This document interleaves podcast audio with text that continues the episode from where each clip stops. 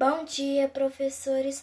Bom dia, colegas. O nosso tema é o funcionamento do sistema nervoso e substâncias psicoativas lícitas e ilícitas.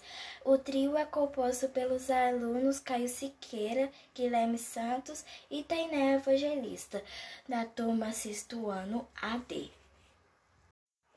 Então, sabemos que para uma boa saúde devemos cuidar do nosso sistema nervoso. Infelizmente, nem todas as pessoas sabem disso. Quer dizer, até podem saber, mas insistem em usar produtos que prejudicam todo o seu organismo.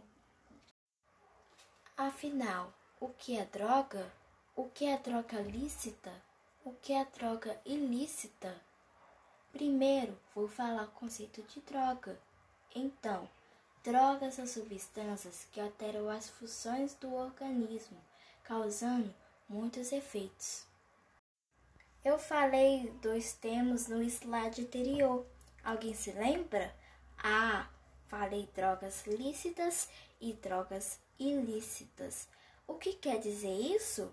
Drogas lícitas são aquelas que são permitidas por leis e as ilícitas são aquelas proibidas pela justiça. E nós separamos algumas dessas drogas para vocês entenderem melhor. Então, as drogas ilícitas são heroína, maconha, crack, cocaína entre outros. E ilícitas são anoxígenos, tabaco, álcool, analgésicos. E para terminar, vamos falar de alguns efeitos que essas drogas provocam no nosso sistema nervoso. O cigarro pode causar doenças como câncer de pulmão. O álcool. O álcool pode causar dependência, doença como cirrose. A cocaína. A cocaína causa euforia, depressão intensa, falta de apetite, pode também causar ataque cardíaco.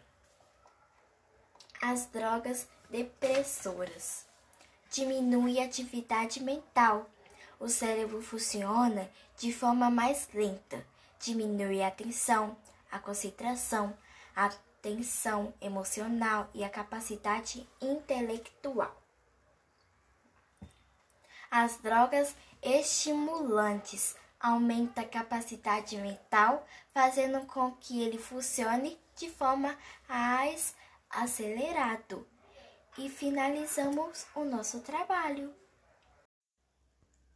Bom dia, professores. Bom dia, colegas. O nosso tema é o funcionamento do sistema nervoso e substâncias psicoativas lícitas e ilícitas. O trio é composto pelos alunos Caio Siqueira,